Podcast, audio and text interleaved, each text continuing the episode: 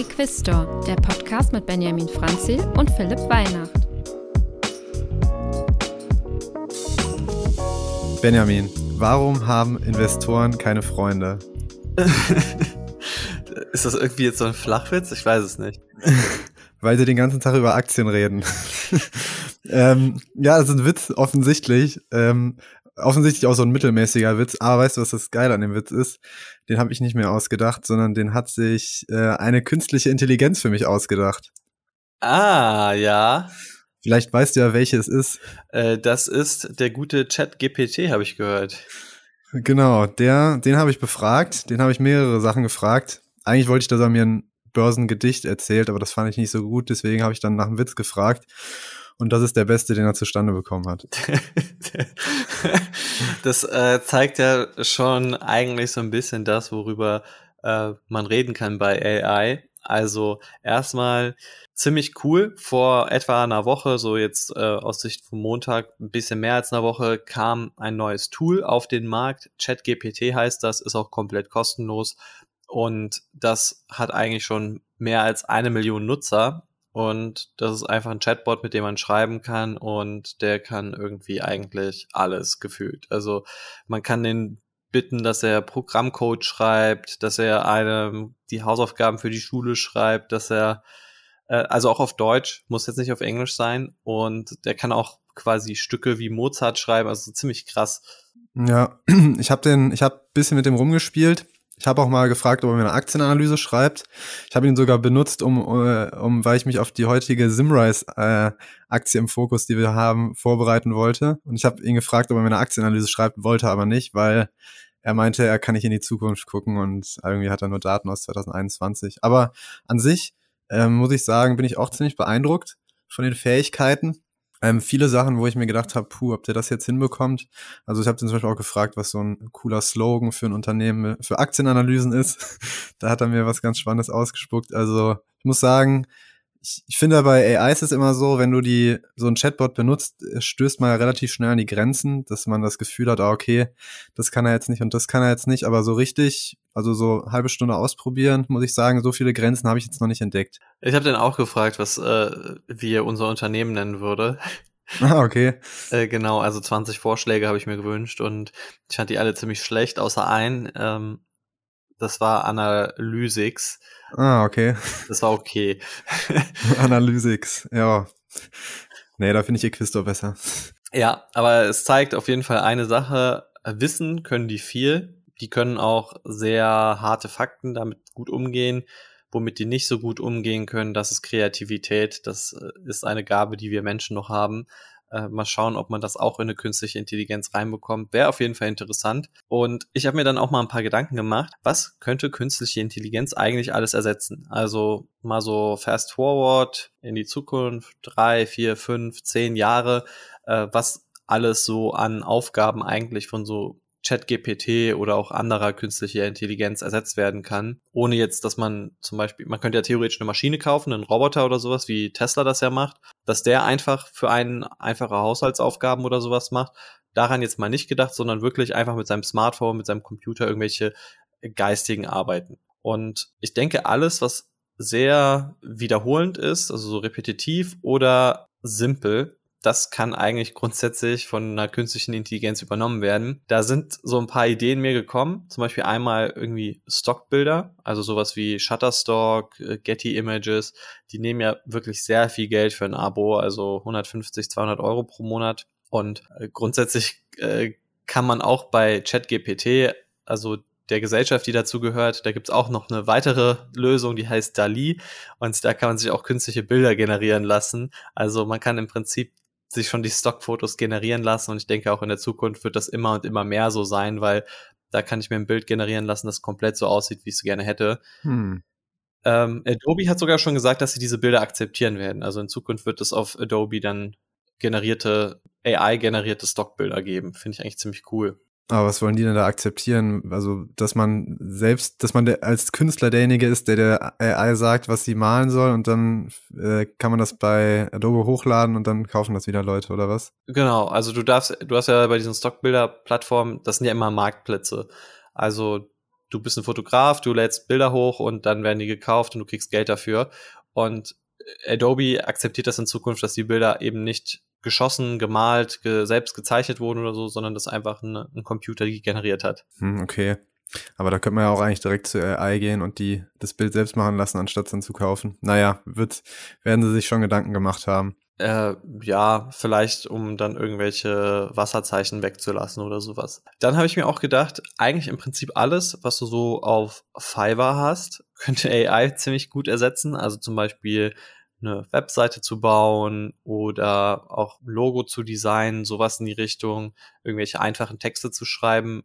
Warum nicht? Das kann eine AI, glaube ich, eigentlich auch irgendwann relativ gut äh, zeigt ja ChatGPT, dass sie schon ganz gut können und ChatGPT kann dir auch schon Code schreiben, also kann, kann schon so ein paar Sachen machen. Äh, dann Lektorat, einfach, dass du in Zukunft irgendwann keinen Lektor mehr brauchst, sondern einfach eine AI drüber liest. Auch da, das nutzen wir tatsächlich auch schon so ein bisschen, dass wir unser Lektorat eigentlich an den Computer outsourcen. ähm, da würde er sich freuen, wenn er das hört. ja, unser Lektor freut sich bestimmt, wenn er, wenn er den Podcast hört. Äh, dann eine Sache, die ich auch sehr interessant finde, Buchhaltung. Warum nicht? Könnte doch auch theoretisch so sein. Man muss es einfach nur richtig klassifizieren, richtig einsortieren und dann, dann sollte das klappen. Ja, so Customer Service Geschichten, Anwaltstexte, äh, tatsächlich sind die sehr wiederholend und das sind oft einfach nur so Word-Vorlagen. Man streicht irgendwas raus oder nimmt irgendwas rein. Äh, Gerade einfache Fälle sollten irgendwann auch von der AI abgedeckt werden. Also es gibt ja mittlerweile schon so Generatoren oder sowas für so Datenschutzerklärungen. Dann Marktforschung, also irgendwelche Forecasts machen, irgendwelche Sachen herausfinden, Google Trendanalysen und sowas, sollte das auch funktionieren. Ja, und dann kommen natürlich noch so ganz Zukunftsmusik, Taxis, äh, oder auch ganze Software, die ersetzt wird. Also sowas wie Photoshop. Wenn ich in der Zukunft einfach sage, mach mir das Bild schöner und dann passt es. Oder wenn ich einfach statt Google zu nutzen mit einem Bot schreiben kann und der sucht mir die Informationen raus und der versteht, was ich meine, dann äh, wäre das auch ganz interessant. Ja, wobei ich glaube, Google kann man mittlerweile auch schon so ein bisschen wie Chatbot benutzen. Ich, weiß, ich glaube, es benutzen auch manche Leute so, die vielleicht ein bisschen älter sind. Äh, ja, das, es ist sehr lustig, weil äh, natürlich viele Leute, und das soll ja auch so sein in der Zukunft, also du sollst ja, der Nutzer soll sich ja nicht umgewöhnen und sein Verhalten anpassen, sondern er soll ja wie eine natürliche Person zu fragen Google benutzen in Zukunft. Und deswegen hat Google da auch entsprechend äh, ja eigene Lösung entwickelt, die heißt Bird. Die steht aber auch tatsächlich frei zur Verfügung. Also man kann auch selbst seinen eigenen Bird aufbauen und äh, den kann man dann Sachen fragen. Der übersetzt das dann. Also er versteht deine Frage, versteht, was das Objekt ist, was das Objekt ist und sowas und, und dann entsprechend sucht er dir auch eine Antwort raus und kann dir sogar ganze Sätze markieren. Also das ist das immer, wenn, wenn Google dir irgendwelche Sätze markiert oder sowas, dann basiert das in der Regel auf Bird, weil Bird dann verstanden hat, was deine Intention ist, was du gesucht hast und versucht dir dann möglichst die Suche nochmal einfacher zu machen, indem irgendwas markiert wird. Vielleicht zum Hintergrund noch ein bisschen was. Äh, ChatGPT ist eine Software von äh, OpenAI. Das ist so, ein, so eine Non-Profit-Organisation aus den USA, die übrigens von Elon Musk und Sam Altman, das ist so ein, auch so ein Silicon Valley Gründer gegründet wurde 2015 und noch ein paar anderen, äh, die da ich glaube, eine Milliarde sogar reingesteckt haben. Aber aktuell liegt jetzt ja noch kein so richtiger Business Case für das Ding vor. Und so wie ich das verstehe, ist das ja auch eher wirklich aus Forschungszwecken, dass die das, das anbieten und jetzt nicht, weil die das an Unternehmen verkaufen wollen. Ja, also Non-Profit finde ich eigentlich auch ganz interessant. Wobei ich gesehen habe, also zum Beispiel bei Dali ist das so, wenn man da jetzt ganz viele Bilder generiert, dann muss man irgendwann bezahlen. Also es ist nicht ganz komplett umsonst. Ja, also probiert das Ding auf jeden Fall mal aus. Es macht eigentlich schon Spaß, muss ich sagen. Man kann da sehr viel Zeit mit verbringen. Und vielleicht kommt ja die ein oder andere sinnvolle Antwort raus. Vielleicht äh, ist ja wirklich dann mal der Fall, dass man da einen Nutzen draus ziehen kann. Also bisher mein Witz war jetzt, fand ich schon sehr guter Nutzen. Ich hatte einen Opener für die Folge. Und ja, vielleicht mal gucken, was ich, ob, ob, ob ich nächstes Mal mir auch noch mal Kreativität da holen kann. So, jetzt eigentlich, eigentlich hatten wir einen anderen Opener geplant, äh, nämlich Philipp, hast du schon Wednesday gesehen? Ähm, ist es ein Film? Nee, ist eine Serie. Nee, habe ich noch nicht gesehen. Und wenn es ein Film wäre, hätte ich es auch nicht gesehen. äh, ja, ist tatsächlich die Adams Family hat ein Revival auf Netflix bekommen und ja, also das ist tatsächlich echt gut angekommen. Also die Serie Wednesday ist irgendwie so eine acht Folgen Serie von dem Mädchen, also die heißt Wednesday, von der Adams, Adams Family, wie die auf die Schule geht und sowas und ja, hat hat sein Zielpublikum auf jeden Fall erreicht, nämlich ungefähr 50 Prozent aller Netflix-Nutzer. Ähm, und ja, in der ersten Woche haben das, ja, wurde das so 400 Millionen Stunden gestreamt. Und das ist tatsächlich äh, der erfolgreichste Serienlaunch einer englischsprachigen Serie bisher bei, bei Netflix. 2022. also insgesamt so. Insgesamt, okay. Ja, insgesamt. Also die erfolgreichste Serie an sich ist Squid Game immer noch. Also so auch so insgesamt, was an gesehene Stunden ist. Äh, Squid Game, dann Stranger Things, Staffel 4. Jeffrey Dahmer, diese äh, Serie, die kam auch wirklich sehr gut an. Das hat mich tatsächlich gewundert, wie, wie hoch die gerankt ist. Haus des Geldes äh, ist auch in den Top 5 und dann kommt Wednesday, aber Wednesday ist jetzt schon gerade auf dem Pfad, äh, Haus des Geldes und Dahmer zu überholen. Also das wird nicht mehr lang dauern. Mensch, das freut mich doch für alle Netflix-Aktionäre, die, weil Netflix ja schon eigentlich jetzt in letzter Vergangenheit immer Probleme hatte mit zu wenig, zu, zu schlechten Serien und dass da nichts Neues Gutes kommt. Da können sie, können sie sich ja wirklich mal auf die Schulter jetzt klopfen. Ich finde es aber auch krass, also von den Serien, die ich jetzt alle aufgezählt habe, ist, sind eigentlich alle, glaube ich, innerhalb der letzten zwölf Monate rausgekommen. Also diese Rekord fünf Serien. Also es ist wirklich so, was, was die Aktivität der Netflix-Nutzer angeht und so und, und diese Hypes, funktioniert das ja. Hast du die Serie schon geschaut? Ja, tatsächlich schon. Ich fand sie aber auch wirklich lustig. Also ähm, ist natürlich so. Kannst du empfehlen. Ja, es ist halt vom Publikum, glaube ich, ähm, eher so auf Teenager ausgerichtet. Aber äh, mein, meine Mutter ist ziemlich großer Adams Family Fan und äh, deswegen war das quasi so ein bisschen Pflicht, um da mal mitreden zu können. Okay, wenn, die, wenn dich die Adams Family interessiert, lieber Zuhörer, wäre das vielleicht auch was für dich. Ich habe die Serie nie geschaut, deswegen, naja, aber so viele Leute können ja nicht falsch liegen. ähm, ja, gut. Nee, spannend auf jeden Fall. Vielleicht kann man, ist es ja schon mal ein guter Serientipp direkt hier am Anfang des Podcasts. So, ich würde sagen, wir bleiben auch ähm, bei dem Thema Unterhaltung. Vielleicht ein kurzer Überblick über die Folge heute. Wir sprechen jetzt erstmal über Activision und Microsoft. Da gibt es nämlich News zum Deal. Äh, wir sprechen über Tesla. Da gibt es wohl ja intern, äh, also es gibt Gerüchte über interne Veränderungen. Wir sprechen über Apple. Ähm, da gibt es direkt zwei News zu. Über Sartorius. Ähm, dann sprechen wir über ein paar Quartalszahlen und dann haben wir am Ende noch Simrise, ein deutsches Unternehmen als Aktie im Fokus. Ähm, ja, das ist, wo wir ein bisschen was davon von der Aktie erzählen. News der Woche. So, ich beginne einfach mal mit Activision. Benjamin, Activision hast du ja, also hat ja jeder eigentlich praktisch mitbekommen, Microsoft will das Unternehmen übernehmen und das war ja von Anfang an nicht so ganz in trockenen Tüchern, weil eventuell das aus kartellrechtlichen Gründen nicht funktioniert. Und jetzt hat tatsächlich die FTC, die Federal Trade Commission in den USA, wird äh, Klage gegen den Kauf einreichen, denn sie haben Angst, dass äh, Microsoft, wenn ihnen Activision gehört, ja, die Spiele, die bei Activision laufen, die ja schon krasse Block Blockbuster sind, eventuell anderen Konsolenherstellern und Plattformen vorenthält, beziehungsweise da einen Wettbewerbsvorteil für sich selber schafft. Ja, das ist auch eine berechtigte Angst, die die FTC da hat. Findest du?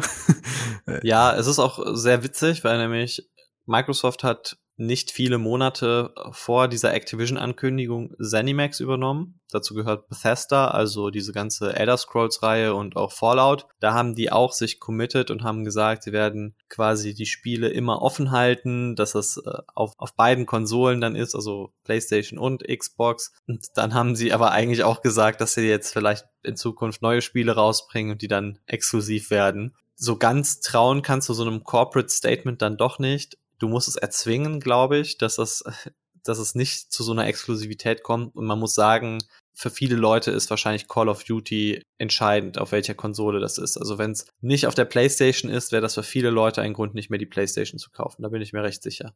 Ja, ich glaube tatsächlich auch, dass die Chancen gar nicht so schlecht stehen, dass durch diese Klage der Deal vereitelt wird, weil weil eben auch, äh, ja, weil, weil Activision ist halt ein Unternehmen, was, glaube ich, in der Spieleindustrie wirklich ähm, sehr bekannt ist und sehr viele wichtige Titel hat. Auf der anderen Seite sehe ich halt gegenüber von Microsoft halt auch mächtige Gegner, mit Sony beispielsweise, die sich ja auch auf kein Agreement irgendwie jetzt schon im Vorhinein einlassen wollen, dass sie irgendwie die Rechte darauf haben, auch Call of Duty auf ihren Konsolen zu haben. Ähm, Sony ist da ja auf der anderen Seite ziemlich bei den Behörden am Arbeiten, dass halt dieser Deal nicht zustande kommt. Auf gut Deutsch petzen. Genau, sie sind praktisch so, ich glaube, dass ich stelle mir das so vor, die schreiben denen die Texte vor, so warum man das nicht machen darf, und die äh, Behörden, die lesen die dann vor. Ja, also Sony hat ein heftiges Problem damit, ist ja auch klar, weil denen eventuell die PlayStation-Umsätze genommen werden. Ich muss persönlich auch sagen, ich bin ein großer PlayStation-Fan. Für mich käme so ein Xbox-Kauf nicht in Frage und deswegen fände ich es schon ein bisschen gemein, wenn man äh, auf einfach mit so einer Übernahme mit Geld quasi dann deinen Konkurrenten schlechter stellt, weil es ist ja nicht so, dass jetzt irgendwie Microsoft dafür sorgt, dass seine Konsole besser wird, sondern sie sorgen einfach dafür, dass die andere Konsole eventuell schlechter wird. Und das sollte ja marktrechtlich so gesehen nicht unbedingt möglich sein. Ich finde es auch ganz lustig, dass Microsoft jetzt mit Nintendo schon vorher ein Agreement getroffen hat, dass auf die nächsten zehn Jahre gesehen Call of Duty auf den Nintendo-Konsolen, auf den Plattformen äh, spielbar ist. Also sie haben praktisch so, um, um den Behörden schon mal so zu signalisieren, wir sind sehr kooperativ, wir wollen, wir gehen jetzt schon auf die anderen ähm, Konsolenhersteller zu und bieten den an, ja, ihr kriegt auf jeden Fall das Spiel. Nintendo hat direkt gesagt, ja, machen wir. Und Sony haben sie diesen Deal auch angeboten, die haben aber abgelehnt, wie so ein beleidigtes Kind im Prinzip, so, nee, äh, auf gar keinen Fall machen wir das mit dem Deal. Ihr macht, treibt hier gerade böses Spiel und das werden wir verhindern und wir machen jetzt erstmal keine Deals mit euch zu irgendwelchen Spielen. Ja, aber die Strategie ist ja ganz klar, wenn Microsoft und Sony keinen Deal finden und dann diese Exklusivität von, Micro, äh, von, von den Activision-Spielen immer noch im Raum steht, dann könnte halt dieser Deal platzen und das ist ja das Ziel von Sony. Also Sony möchte ja diesen Deal auf jeden Fall verhindern, weil, weil er Microsoft spätestens in zehn Jahren dann irgendwie die Macht gibt, dann äh, zu sagen, okay, wir machen die Xbox einfach zu einer Konsole, die, auf die du nicht verzichten kannst. Und ich finde es von Sony deswegen berechtigt, da jetzt nicht irgendwie drauf einzugehen. Andererseits muss ich aber auch sagen, äh, ich kann mir einfach zu gut vorstellen, dass dieser Deal einfach durchgeht, weil Microsoft muss wahrscheinlich dann ein bisschen Marktmacht abgeben in bestimmten Bereichen, dass sie vielleicht sagen, okay, wir einige unserer Spiele verkaufen wir an ein anderes Unternehmen, zum Beispiel irgendwie Ubisoft oder äh, Electronic Arts beispielsweise, oder sie verkaufen an Sony direkt und dadurch wird Sony ja auch wieder gestärkt und dann eventuell könnte es dann so von der FTC her durchgehen. Also ich denke, das wird so die Strategie sein. Das ist so üblich bei so großen Übernahmen, dass man dann sagt, okay, eigentlich kriegt man nicht Microsoft und Activision am Ende, sondern man spinnt auch noch so ein paar Sachen raus, damit dann äh, die Wettbewerbsbehörden auch zufriedengestellt sind. Was ich ganz spannend finde, ist, dass die Aktie eigentlich auf diese News gar keine richtige Reaktion äh, gegeben hat. Es gab so ein bisschen äh, Bewegung, aber im Grunde ist nicht viel passiert. Und es zeigt ja auch, dass irgendwie der Markt da schon große Bedenken hat, weil der Dealpreis sind ja 95 Dollar. Aktuell ist die Aktie noch ähm, bei 75 Dollar ungefähr. Also ist ist aktuell wirklich gar nicht mal so sehr das, äh, die, der Optimismus da, dass dieser Deal wirklich zustande kommt. Ähm, genau, also da ist auf jeden Fall diese große Unsicherheit dahinter, aber es war eben schon eingepreist. Ich finde es auch ganz interessant, also man bekommt fast 30 Prozent Aufwärtspotenzial, wenn man an den Deal glaubt. Vielleicht ist das auch der Grund, warum zum Beispiel Berkshire Hathaway da investiert ist. Und ich finde, das jetzt ist eigentlich auch ein gutes Angebot. Also ich bin mir schon recht sicher, dass der Deal durchgehen wird. Nicht so in der Form, Activision wird jetzt 100% einverleibt, sondern Microsoft muss irgendwas abgeben oder Activision muss irgendwas abgeben. Aber ja, also ähm, so groß ist die Marktmacht dann von Microsoft oder auch von Activision insgesamt nicht. Philipp, kannst du dir eigentlich Tesla ohne Elon Musk vorstellen? Ja. nee, habe ich auch schon öfters drüber nachgedacht. Finde ich tatsächlich gar nicht so abwegig. Also laut einem chinesischen Tech-Medienportal, Ping West heißen die, und das hat sogar schon die Bild repostet, also es kann nur seriös sein, soll Elon Musk als Tesla CEO aufhören und Tom Zhu, der jetzt aktuell Tesla Global Vice President ist und der President of Greater China, der soll in Zukunft dann als CEO übernehmen, aber sich dann nur noch um die Autothemen kümmern. Also diese ganzen Energiesachen leitet dann irgendjemand anders. Und ähm, Thema autonomes Fahren betrifft ihn ja auch nicht. Genau. Ja, finde ich spannend. Ähm, hat Tesla wahrscheinlich, äh, wie heißt das, ähm, denied. Sie haben es wahrscheinlich äh, zurückgewiesen, diese Behauptungen, beziehungsweise gar nicht kommentiert. Ja, das kann Tesla sehr gut.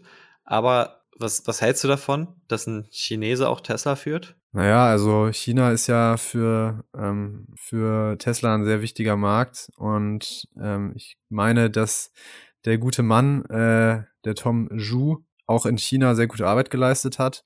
Ich habe mir jetzt seine Vita nicht so genau angeschaut. Ich glaube aber, was der Elefant, der ja so im Raum steht, ist, kann Tesla ohne Elon Musk existieren? Und ich glaube es tatsächlich schon. Ich habe sowieso das Gefühl, ähm, dass bei Tesla eventuell auch jetzt jemand anderes vielleicht äh, notwendig ist, um das Unternehmen nochmal ein bisschen zu einem seriöseren und äh, besseren Automobilunternehmen zu machen, weil ich finde, so ein paar Sachen sind mir auch aufgefallen, wo ich mir so denke, hm, also finde ich, finde ich nicht so, finde ich eigentlich nicht so cool, wie zum Beispiel, dass die ihre Modelle nicht mehr updaten so richtig. Weißt du, dass das Model S immer noch so aussieht wie vor 15 Jahren. Und ähm, vielleicht, ich kann mir vorstellen, dass vielleicht ein neuer CEO da ein bisschen nochmal einen anderen Wind reinbringt, der das Unternehmen nochmal irgendwo verbessern kann, weil ich meine, dieses Entrepreneurship, was am Anfang notwendig war, um das, um das Unternehmen zum Laufen zu bringen, die ersten zehn Jahre, das ist jetzt ja nicht unbedingt mehr notwendig. Jetzt äh, sind da vielleicht andere Qualitäten gefragt. Ja, Elon Musk sagt ja auch immer selbst, er ist ja eher so der Ingenieur ähm, und der, der das Produkt entwickeln möchte. Ich frage mich dann, was dann nochmal Elon Musks Rolle danach wäre. Also ob er dann zum Beispiel irgendwie für die AI-Themen zuständig ist, für das autonome Fahren oder so, oder ob er sich dann wirklich komplett zurückzieht.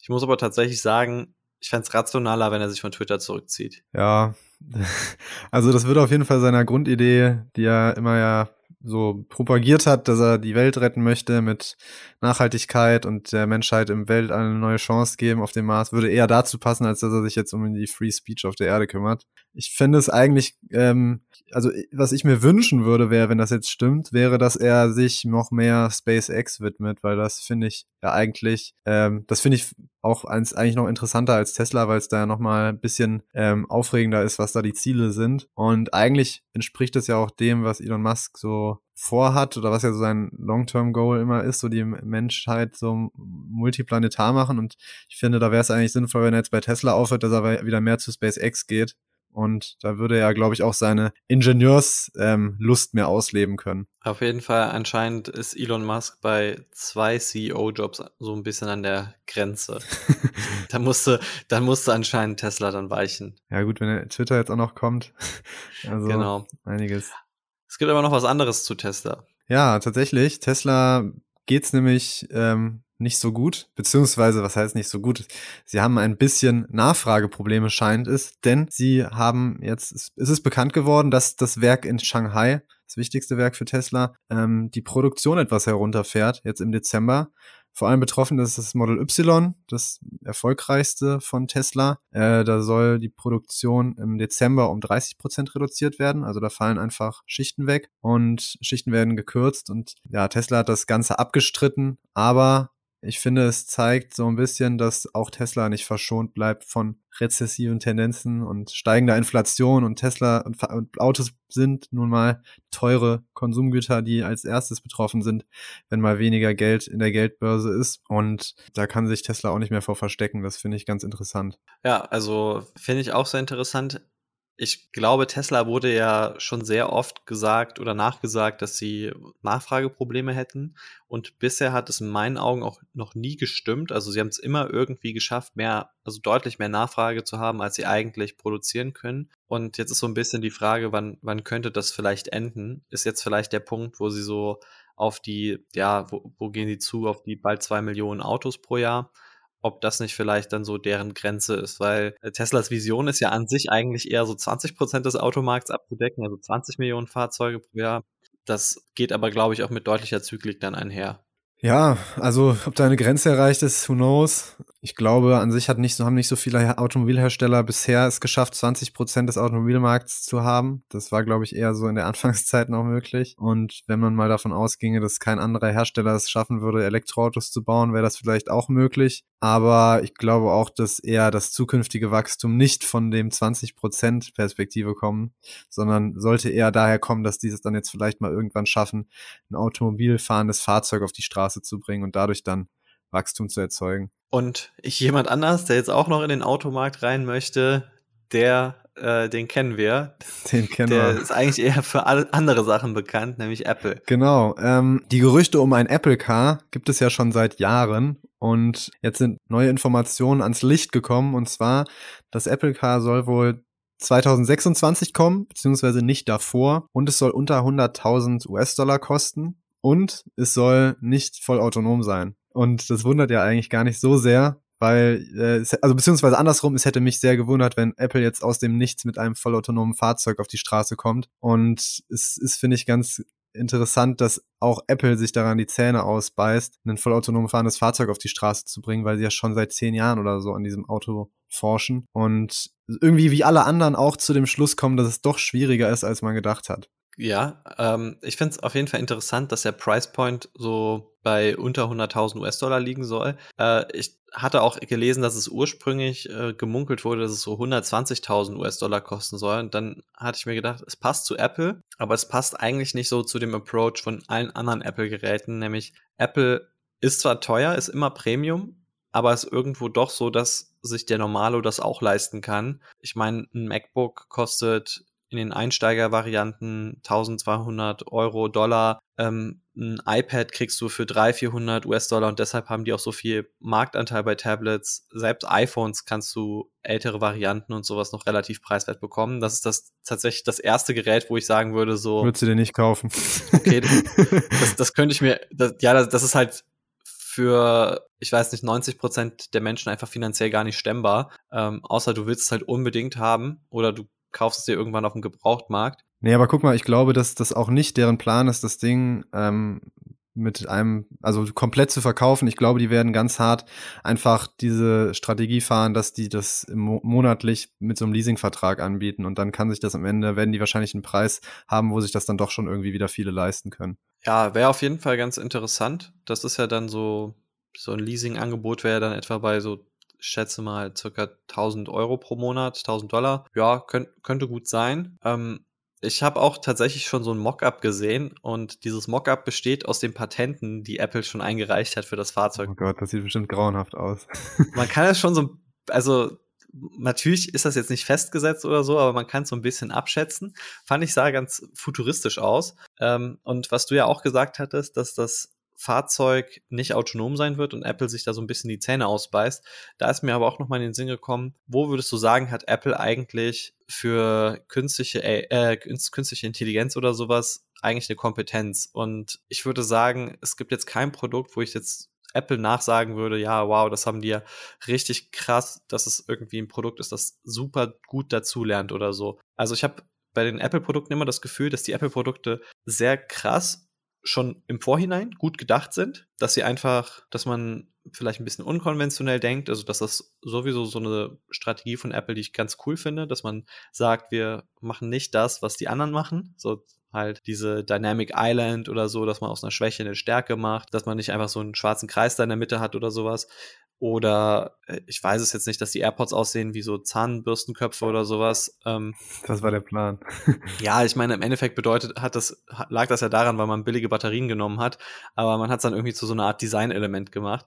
Und das finde ich bei Apple immer ganz cool, aber ich habe nicht das Gefühl, dass die Produkte eigentlich so krass mitlernen. Also ich habe, ich bin jetzt selbst schon seit drei Jahren ähm, in dem Kosmos drin und nutze die Sachen, aber ich habe irgendwie noch nie das Gefühl gehabt, dass ich jetzt so, so richtig, wow, das Apple-Gerät lernt immer mehr mit und es passt sich immer mehr an, an mein Verhalten an. Das kenne ich eher von Google. Ja, ich glaube aber, für autonomes Fahren musst du jetzt auch, ich glaube, wenn die jetzt ein autonom fahrendes Fahrzeug bauen würden, wär, würden die äh, Geräte trotzdem nicht besser mitlernen. Ich glaube, das ist schon eine separate Sache. Ja, aber ich meine, es geht ja um die Kompetenz von AI. Also du, du brauchst ja Leute, die sehr krass in AI sind, die wirklich sich sehr gut mit Machine Learning auskennen, die sehr gut ähm, an sich mit Datenverarbeitung können und aus quasi bestehenden Daten was Neues machen. Und das hatte ich jetzt bisher noch nie bei Apple das Gefühl. Also es, natürlich, Apple wirbt sehr krass von anderen Unternehmen an, von Google, von, von Auto, äh, Automobilherstellern und sowas. Vielleicht kann man sich das so einkaufen, aber an sich auf der Produktebene hatte ich bisher noch nicht das Gefühl, dass Apple irgendwo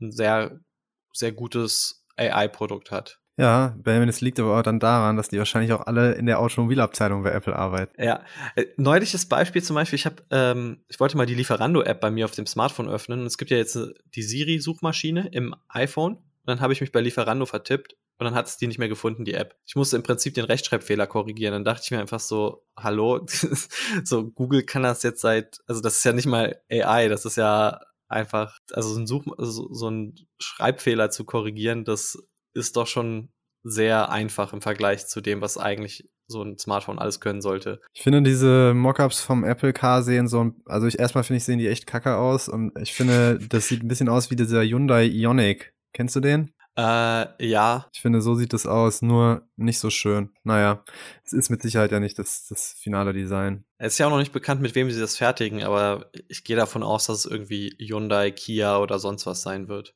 Naja, vermutlich nicht mit Foxconn. da distanzieren sie sich ja aktuell gerade ein bisschen von und das ist auch eigentlich die perfekte Überleitung zum nächsten Apple-related Thema. Und zwar ähm, geht gerade ja bei Apple immer mehr so der Trend dahin, seit ja, diesem Jahr irgendwie merkt man das gerade sehr stark, dass sie aus China mit den Produktionen weggehen und immer mehr nach Indien gehen.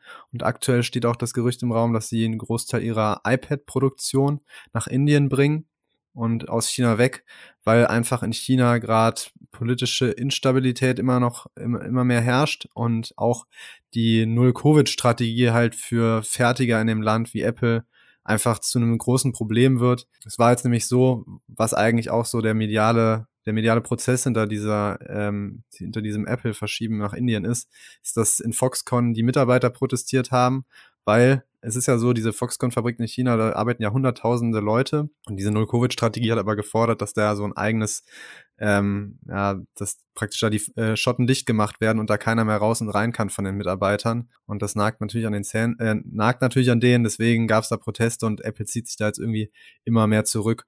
Und ich finde es spannend, weil Indien davon jetzt einfach extrem profitiert, dass da Apple jetzt von Foxconn weggeht und Richtung Indien geht. Und es sind ja auch schon die Gerüchte im Raum, dass jetzt auch das iPhone immer mehr nach Indien geht. Also zum Beispiel JP Morgan geht davon aus, dass in diesem Jahr noch fünf Prozent der iPhone-Produktion nach Indien geht und bis 2025 meine ich sogar 25 Prozent der iPhone-Produktion von China weg nach Indien. Und ein Unternehmen, dem es richtig gut ging jetzt letzte Woche, das war Baiko oder Biko. Die sind früher Cell Inc. Und da hat sich jetzt die deutsche Sartorius etwas gekauft, nämlich 10% der Aktien bei einer Kapitalerhöhung, so einem Wert von ungefähr 45 Millionen Euro. Und Baiko ist im Bereich 3D-Zelldruck aktiv also die sind selbst sehr stark in Übernahmen, kaufen viele kleinere Unternehmen, Startups in diesem Bereich von, von 3D-Zelldruck, Organen, Haut und sowas auf. Und Sartorius möchte jetzt mit denen eine Technologiepartnerschaft und gleichzeitig für die auch so ein bisschen Vertrieb und Marketing machen. Ist ganz interessant. Auf jeden Fall, der Baiko-Aktie hat es gut getan, 45% plus. Und es gibt eine kleine Sondermeldung, die jetzt während des Podcasts passiert ist, nämlich der Producer Price Index ist rausgekommen. Also, ja, wie soll man sagen, die Preise für die Erzeuger, für die Hersteller von Produkten in den USA. Und der ist stärker als erwartet gestiegen, nämlich um 7,4 Prozent sind die Preise im Vergleich zu letztem Jahr gestiegen. Es wurden eigentlich 7,2 Prozent erwartet. Im Verhältnis aber zum letzten Monat waren es, da waren es noch 8,1 Prozent. Und auch die Kerninflation, also Core PPI heißt das, äh, war bei 6,2 Prozent, aber es wurden eigentlich 5,9 Prozent erwartet. Das ist so ein kleiner Vorbote für die Verbraucherinflation, weil natürlich, wenn die Waren, Dienstleistungen für die Hersteller von Produkten teurer werden, dann wird das in der Regel ja auch auf den Verbraucher umgewälzt. Und wer war schuld an den, an den hohen Werten, Benjamin? Wer war schuld? Ja, ganz viele Finanzfirmen tatsächlich, äh, Investmentberatung, irgendwie äh, verschiedene Broker-Services und so weiter, Versicherungsmakler. Also da sind irgendwie die Preise um 11 Prozent gestiegen. Scheint so, dass die Finanzbranche jetzt auch mal ein bisschen an, an dem Preisrädchen dreht. Sehr gut. Und damit sind wir auch schon durch mit den ähm, klassischen Nachrichten. Und wir kommen jetzt zu ein paar Quartalsnews. Die gehen wir jetzt, würde ich sagen, relativ schnell durch. Ich fange einfach mal an mit Lululemon. Lululemon, ähm, wer das Unternehmen nicht kennt, stellt vor allem Yoga-Hosen her, ist Konkurrent von Adidas und Nike. Und die haben Quartalsergebnisse präsentiert, sind um 10% gefallen. Denn obwohl sie ähm, im Year-over-Year-Vergleich, im Vergleich zum Vorjahresquartal im Umsatz mit 27 Prozent gestiegen sind und auch der Gewinn mit 36 Prozent ähm, gestiegen ist, der operative, ähm, ist der Outlook halt etwas verhalten. Nächstes Jahr wird 24 Prozent Umsatzwachstum erwartet und das sorgt einfach für ein abflachendes Wachstum und das hat die Aktionäre nicht so gefreut. Bei Costco war es so, dass die Quartalszahlen in Ordnung waren, hat jetzt nicht so die Reaktion hervorgerufen, waren insgesamt leicht unter den Erwartungen Umsatz um 8% gewachsen, das EBIT um 3,5%, die Umsätze auf vergleichbarer Basis der Filialen insgesamt um 7%, im E-Commerce 2% Rückgang, fand ich schon ein bisschen bitter.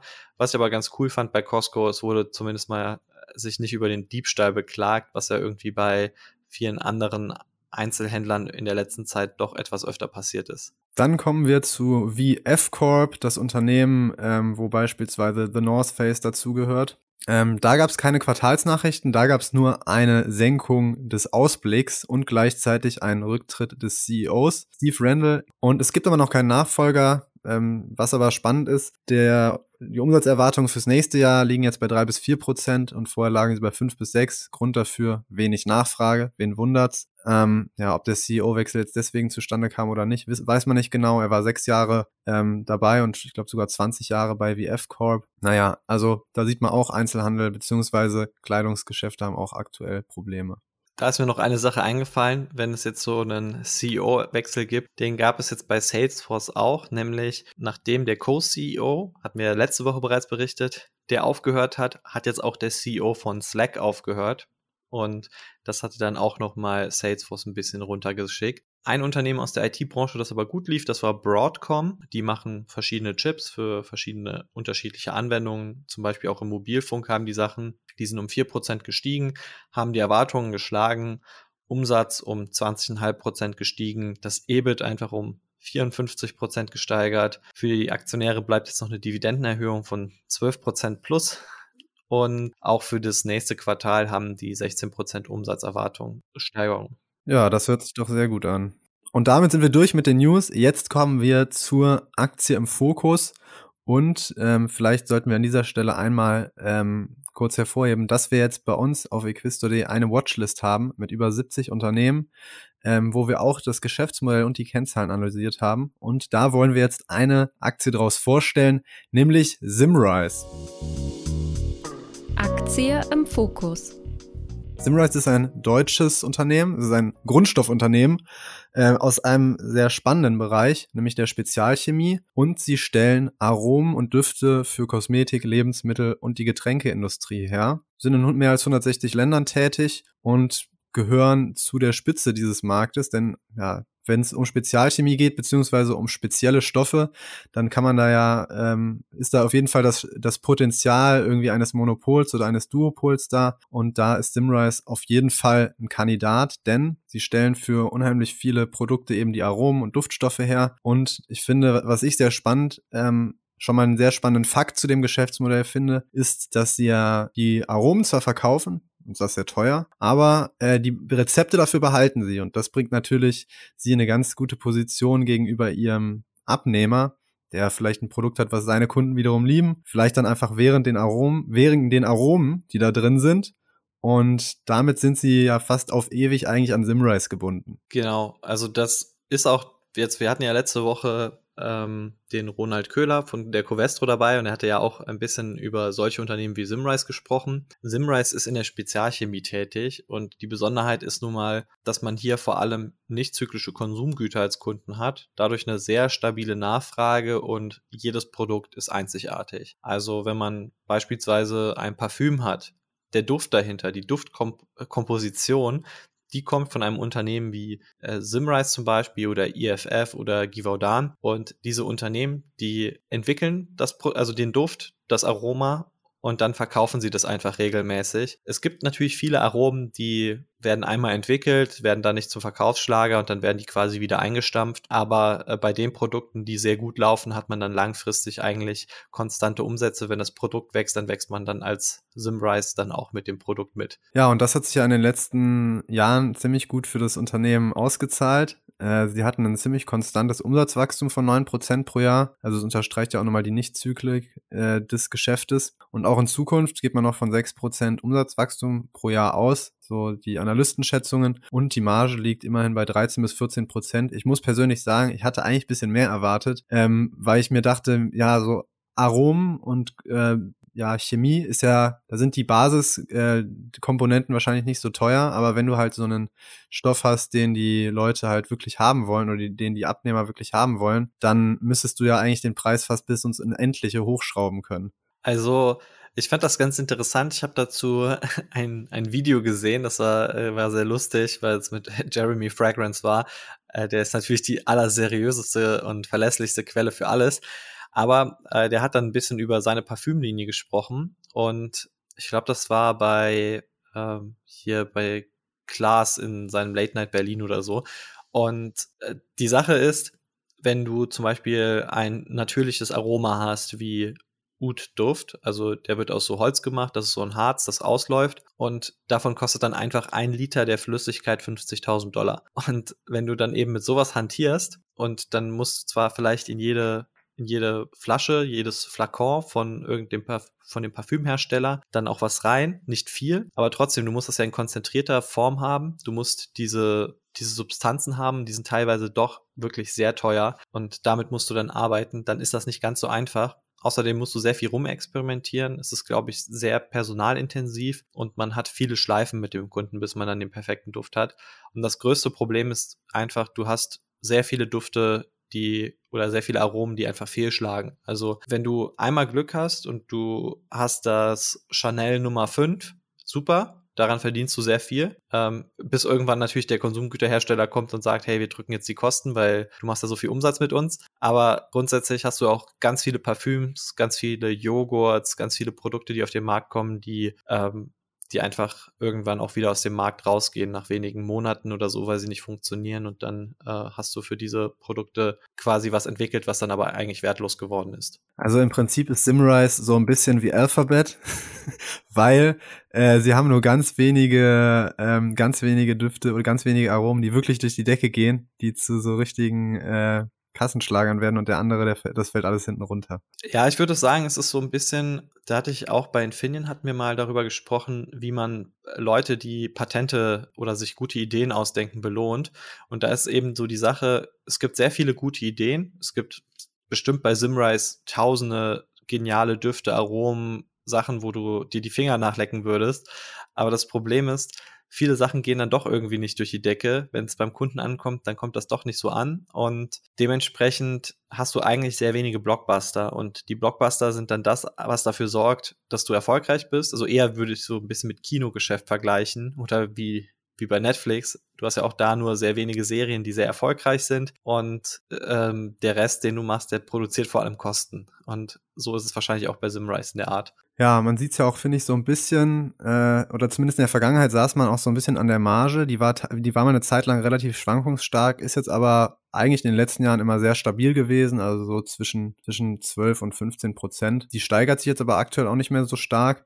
Dafür gibt's was anderes, was sich steigert, und das ist die Dividende. Ja, die wächst schön konstant, 5, 6 Prozent so ungefähr pro Jahr. 1 Prozent Dividendenrendite ist natürlich jetzt nicht so die Welt, aber man muss auch einfach sagen, es werden nur ein Drittel der Gewinne ausgeschüttet. Also das kann auch jahrelang so gehen. Das Wachstum von Simrise ist in Ordnung. Es zeichnet sich jetzt auch nicht ab, dass sich irgendetwas am Wachstum ändern würde. Ich würde auch sagen, dass Aromen, Geschmacksstoffen immer mehr Bedeutung zukommt. Also so Trends wie, dass man zum Beispiel nur natürliche Aromen möchte, das sind ja Treiber für Simrise, weil dann muss Simrise entsprechend ja auch die natürlichen Stoffe besorgen, muss die natürlichen Aromen extrahieren, daraus aber wieder was Sinnvolles machen. Und äh, das wird alles zusätzlich berechnet. Also das ist eigentlich viel teurer als die reinen Chemikalien. Und wenn man jetzt noch mal einen weiteren Blick auf die Kennzahlen wirft, äh, Simrise ist auch ein Unternehmen, was keine große Schuldenlast trägt. Die Nettoschulden im Verhältnis zum EBITDA liegen gerade mal bei dem 1,5-fachen. Und wir haben uns ja ähm, überlegt, dass maximal das Dreifache vorliegen sollte. Sie sind da also sehr zurückhaltend, ähnlich zurückhaltend auch wie beim Payout, dass sie da an, an zwei Ecken praktisch schon eher vorsichtiger agieren und da nicht das volle Risiko beziehungsweise die volle Skala ausreizen. Man muss aber auch sagen, ähm, Simrise ist keine günstige Aktie. Das äh, Kurs-Gewinn-Verhältnis für das laufende Geschäftsjahr liegt bei etwas über 30 und ich meine, das ist, äh, das Wachstum ist jetzt nicht so, dass man sagt, wow, 30er KGV, ganz klare Sache. Das die hohe Bewertung kommt bei Simrise tatsächlich eher, weil es so ein zuverlässig gut laufendes Geschäftsmodell ist. Und ähm, in unserer Watchlist haben wir auch die Rendite ausgerechnet für Simrise, die man beim aktuellen Kurs von ungefähr 105 Euro erwarten kann. Die liegt so bei 9,7 Prozent pro Jahr. Und für uns ist deswegen Simrise eine Aktie, die man ja zum Preis von um die 100 Euro durchaus kaufen kann. Genau. Äh, das Schöne ist auch bei dem Wachstum, da kommen auch noch Übernahmen drauf. Also äh, Simrise ist ja in den letzten Jahren sogar nochmal etwas schneller als diese 6% gewachsen und auch in der Zukunft kann das noch gut sein, dass da noch ein paar Übernahmen kommen. Äh, da bin ich eigentlich auch ganz zuversichtlich, dass sie ihren Job weiterhin sehr gut machen. So sieht's aus. Und alles, was wir jetzt besprochen haben, kannst du auch nochmal in unserer Watchlist nachlesen. Und zwar nicht nur zu Simrise, sondern noch zu 70, über 70 weiteren Unternehmen. Da stehen im Prinzip alle Infos, die wir auch gerade besprochen haben, nochmal übersichtlich drin. Ich würde sagen, Benjamin, damit äh, sind wir am Ende des Podcasts angelangt. Außer du hast noch, äh, hast noch einen Witz von einer künstlichen Intelligenz parat. Nee, den habe ich nicht mehr. Gut, dann würde ich sagen, schließen wir. Äh, den Disclaimer gibt es wie immer in den Show Notes und lass uns mal kurz schauen, ob wir welche, irgendwelche Aktien haben, über die wir gesprochen haben. Nein. Obwohl, warte mal kurz, Apple. Ich habe Apple-Aktien. Und Activision-Aktien habe ich auch mal so nebenbei bemerkt. Also. Okay, ich, ich bin tatsächlich dieses Mal gar nicht beteiligt. Vielleicht nur so an Nike oder an, an Alphabet, die wir in so einer Fußnote erwähnt haben. Aber sonst bin ich eigentlich ganz good to go. Sehr gut. Dann bis zum nächsten Mal, lieber Zuhörer. Ciao.